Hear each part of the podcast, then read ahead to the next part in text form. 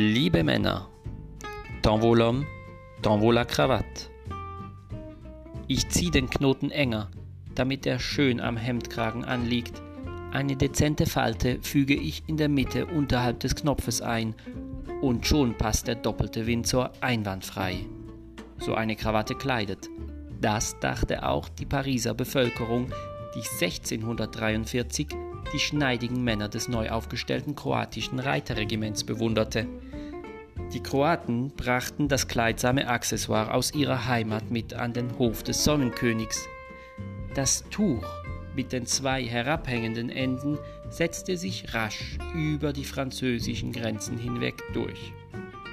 Louis XIV nannte das 10e Regiment de Cuirassiers übrigens les Royal Cravates. Heute befindet sich die Krawatte auf dem Rückzug. Sogar in den Teppichetagen macht sich der Herrenbinder rar. Trägt der Manager von heute ihn doch dann nicht selten mit wenig Stil und Geschmack. Im freizeitlichen Bereich hat die Krawatte praktisch ausgedient. Dandys, die sich für up-to-date halten, ausgenommen. Dort taucht die eine oder andere Fashionista schon mal mit Schlips auf. Die Krawatte sollte man allerdings verstehen. Und ich bin wirklich der Meinung, dass man Krawatten mit oder ohne Tiefgang und Charakter tragen kann. Und das hat nichts mit dem Preis der Krawatte zu tun.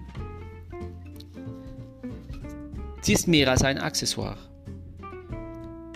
Während die Männer des frühen 20. Jahrhunderts noch elegant gekleidet waren, ist der Kavalier von heute oft ein Trauerspiel.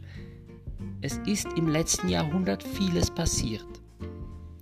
Über eines wird zu wenig gesprochen. Es ging dem Manne der Stil verloren.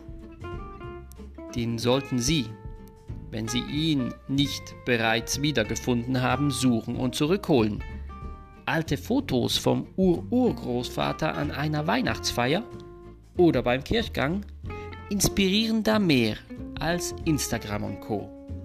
Seien Sie also Flamme in der dunklen Geschmackslosigkeit degenerierter Moden. Tragen Sie den Herrenbinder, werden Sie zum Landedelmann. Man muss ihn nicht an der Arbeit oder in der Schule tragen, wenn es nicht passt. Ist es aber nicht schön, dass eine Krawatte die Möglichkeit gibt, einen besonderen Anlass zu ehren, eine Wertschätzung für die Angebetete beim Rendezvous, eine Ehrung des Allerheiligsten beim Kirchgang.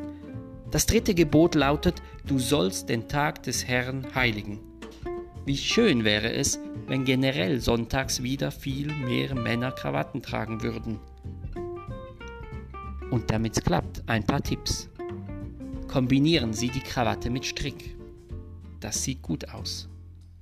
Die Krawatte darf nie über den Gürtel hinausragen, sondern ihre Spitze endet unmittelbar über dem Gürtel.